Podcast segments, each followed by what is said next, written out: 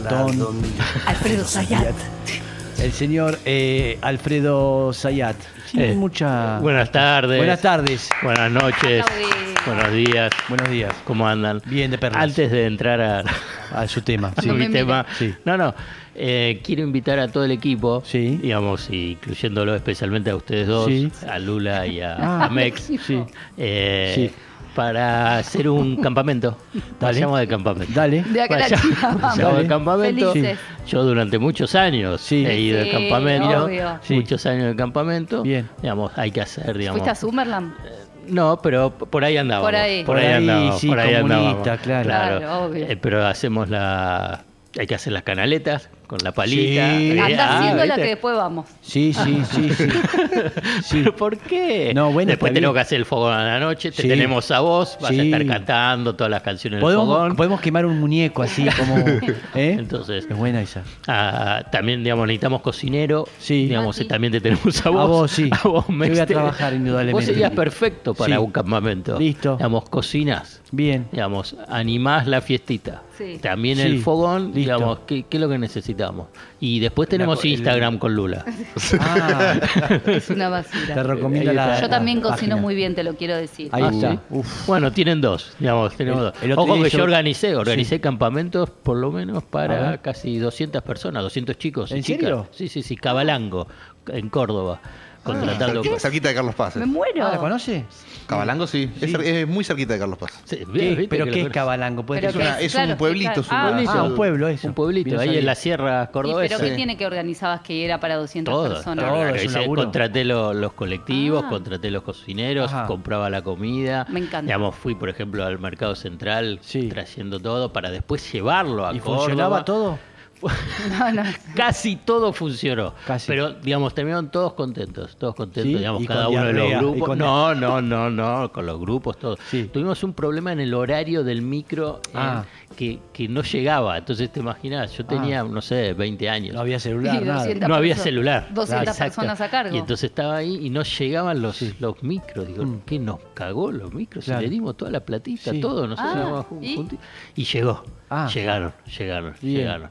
Había que subir ahí en Cabalango, ¿eh? Con, Sí, los, sí, sí. con los Con los micros. Con los micros. ¿eh? Es apasionante lo que está Un contando. chino. Apasionante. Sí, aparte un, tra- Bueno. un tramo grande es, es- es calle tierra. ¿Viste? ¿Ves cómo Ah, conoce? mirá cómo se prendió. Mirá Está- cómo- Vamos bueno, a Cabalango. Bueno, estamos, Vamos. vamos. al campamento entonces. Sí, vamos, vamos, sí, vamos, decirle que sí.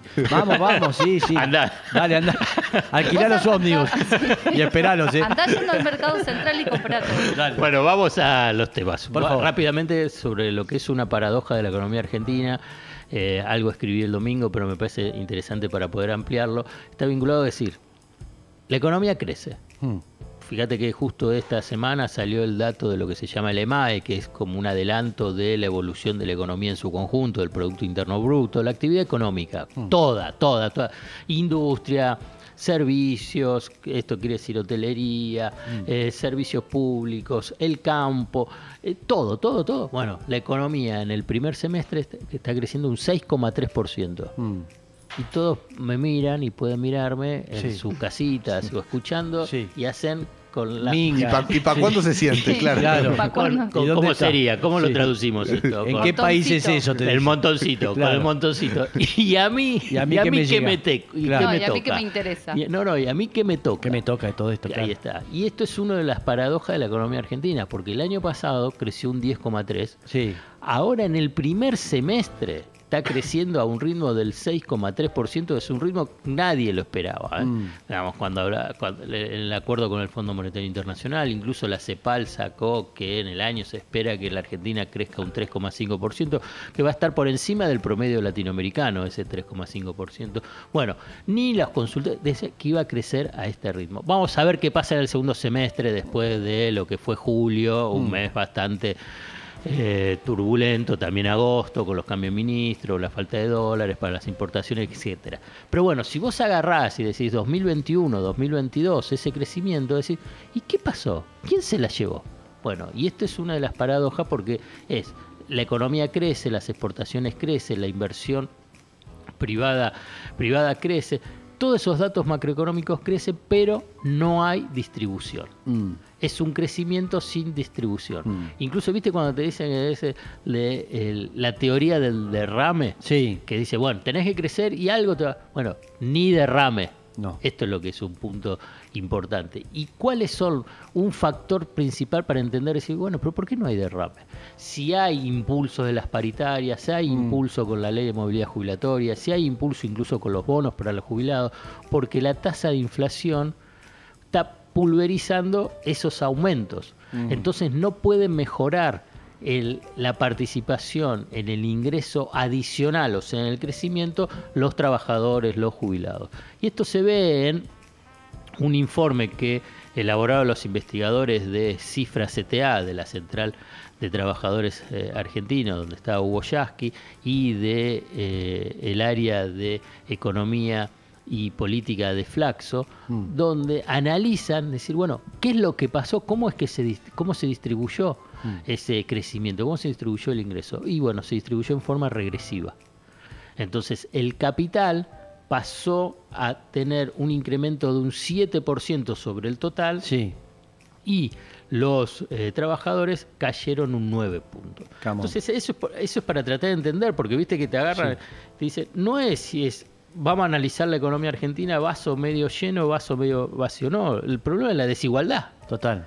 Porque vos podés tener, tenés crecimiento, Sí. como es el que está bien. ¿Por qué no crecen todos? Y es, es necesario, digamos, Sí. es mejor crecer a no crecer, porque si no, ¿qué es lo que Claro. de- debatir sobre Claro.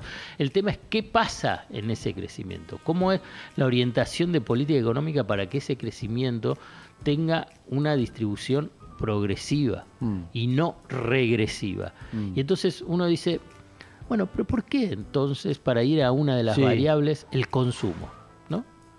Se agotan las entradas para teatro, Sí. para recitales, para los restaurantes tenés que pedir reserva.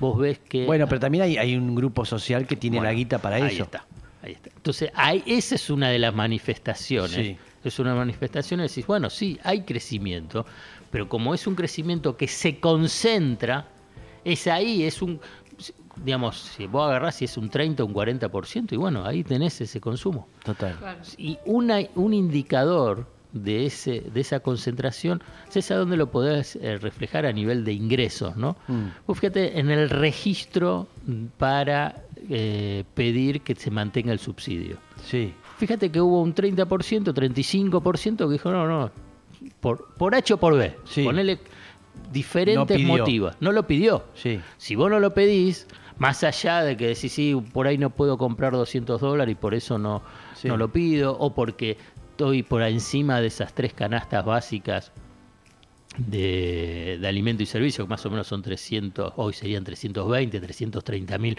pesos como ingresos eh, de- del hogar. Bueno, no lo pidieron. No. Digamos, era, es voluntario, no es que te dicen, tenés que hacer, tenés Sí. que... Bueno, o sea, entonces vos tenés ahí ese núcleo, Sí. ese núcleo, para, yo digo para tratar de entender qué es lo que pasa en la sociedad argentina. Claro, claro. Entonces, no es que está todo mal ni que Sí. to- está todo bien, tiene esas paradojas, Total. tiene las dos. Sí. Es que tenés dos Argentinas, Mm. tenés dos economías. Mm. Entonces, no es solo una Mm. Y excluísela a la otra. Para tratar de entender este, e- esta dinámica económica, social, es que tenés que incorporar las dos variables. Mm. Esa distribución, mejor dicho, esa distribución regresiva, eh, lo que no hay es una distribución progresiva, Mm. si lo querés eh, pasar a tener una lectura política, hay en el frente de todos, el núcleo central de la crisis es precisamente este, de la crisis política. Mm. Es que tenés crecimiento económico, pero no tenés eh, distribución, distribución progresiva. Entonces Claro. ahí es donde vos agarrás y decís, no es que dentro del frente de todo dice, no, no hay que crecer. Mm. Dice, todos están de acuerdo, hay que crecer. Sí. Pero hay un sector, si podés decir el kirchnerismo, Sí. que le dice a- al, al Poder Ejecutivo, sí, pero no hay distribución. Sí. Y entonces ahí entra un poco ese cortocircuito. pero eh, eh, es un poco siempre que, que uno escucha ahora más a decir, tenemos que dedicarnos a la macro. Sí. ¿Es eso? Mira, no, no sé qué es lo que por ahí eh, incorpora No, con no, esa definición. No, no, pero Sí. porque la verdad que el, el- el problema macro Sí. hoy es la inflación. Sí. Entonces, la inflación vinculada con los ingresos. Siempre viste que yo te digo, cuando hablamos de precios hay que hablar de ingresos, son de- de- de- de- dos variables de la misma ecuación, digamos, que es de la política de ingresos. Entonces, sí, Juan, ¿qué pasa con los precios? ¿Qué pasa con los ingresos? Porque el resto, vos ves las variables, exportaciones, inversión privada y pública, la, la, la situación de eh, el dinamismo de la industria. Sí. El- la industria está creciendo en los últimos 17 meses, los últimos 17 en forma consecutiva y generando puestos de trabajo. Mm. Ahora bien, en términos globales, Sí. también el consumo crece. Porque vos mencionaste y, y- y con precisión, digamos, decir, bueno, hay un núcleo que consume mucho. Sí. Pero después, debajo de ese núcleo, no es que no se consume nada. Mm. Y entonces, en el agregado, entre todos, digamos, incrementa el consumo global. ¿Y cómo es el consumo por debajo, de, si querés, de ese 30-35%?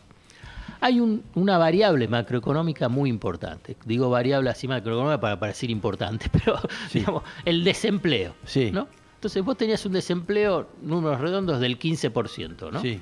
Te baja al 7%, ahora Massa dijo que puede ser el 6,7%. Vos antes tenías desempleados sin ningún ingreso. Sí. Ahora vos tenés empleados con algo de ingreso. ¿Esos ingresos son buenos? No, no, No. son buenos.